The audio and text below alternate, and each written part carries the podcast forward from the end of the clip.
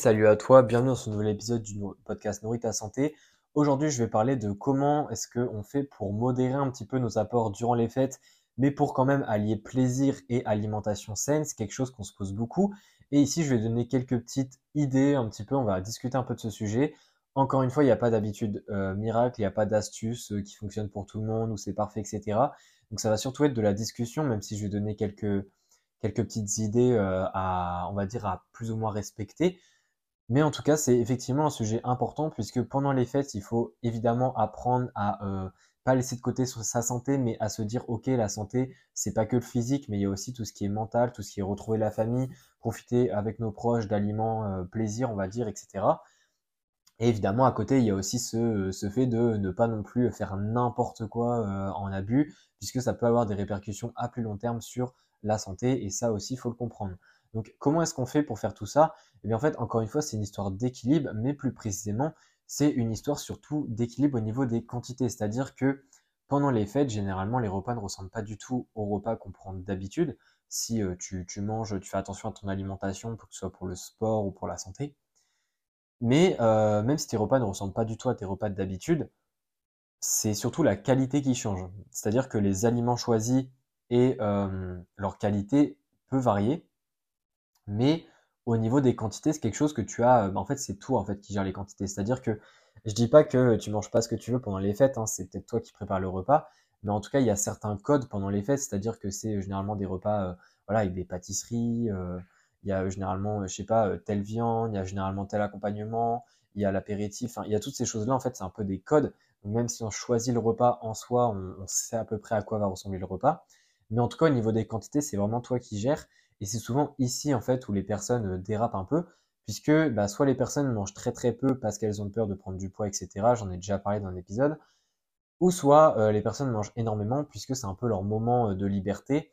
Et ça aussi, c'est un problème. Donc en fait, ici, la clé, pendant les, les fêtes de Noël, pendant les fêtes de fin d'année, pour continuer à être en bonne santé et continuer à faire les choses correctement tout en profitant, c'est de manger, on va dire, les mêmes quantités que d'habitude, c'est-à-dire de manger pour être rassasié, mais pas pour avoir mal au ventre et aussi d'apprécier fait les aliments qu'on a. C'est un peu ce côté de manger en pleine conscience, etc. Selon moi, c'est encore plus important durant les repas de fête puisqu'il faut apprendre à manger en pleine conscience, à être vraiment présent avec nos proches et pas en fait à vraiment s'occuper euh, de ce qu'on mange en tant que tel.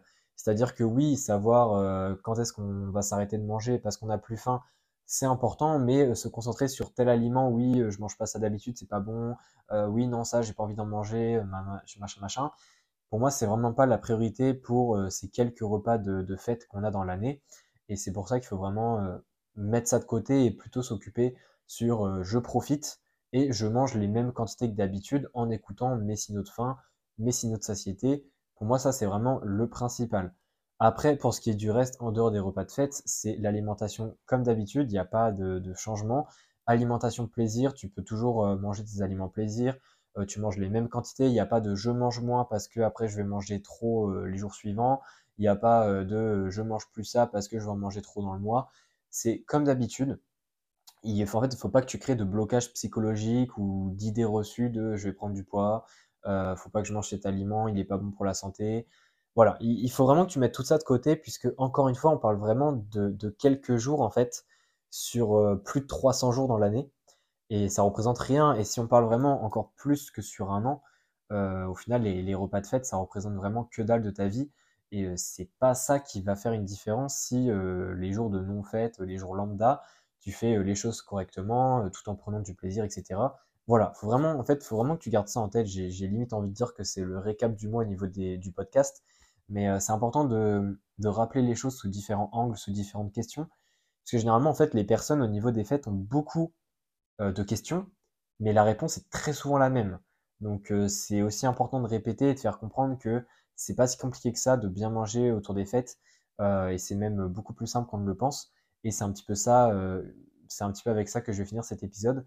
Donc s'il t'a plu, n'hésite pas à me le faire savoir en laissant une note.